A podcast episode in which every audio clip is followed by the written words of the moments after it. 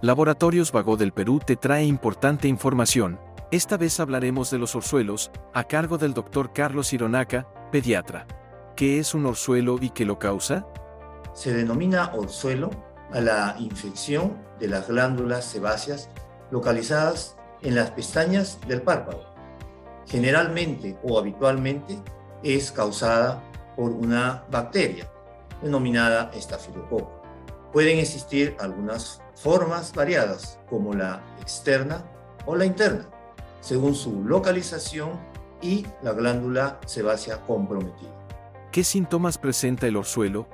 Puede observarse como una protuberancia en el párpado, con signos de inflamación, como son enrojecimiento, dolor, sensibilidad aumentada, sensación de ardor, lagrimeo, picazón en el ojo y eventualmente visión borrosa y mayor sensibilidad a la luz. ¿Cómo tratar un orzuelo?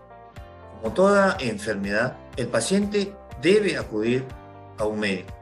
En este caso, debe acudir al oftalmólogo, el especialista.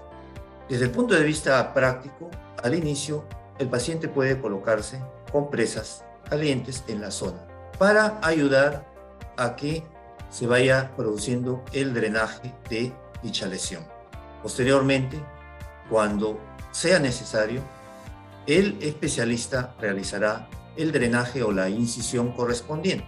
Es importante además que se apliquen bajo prescripción médica algunos antibióticos tópicos. Sigue informándote con Laboratorios Vago del Perú. 30 años. Misión que trasciende.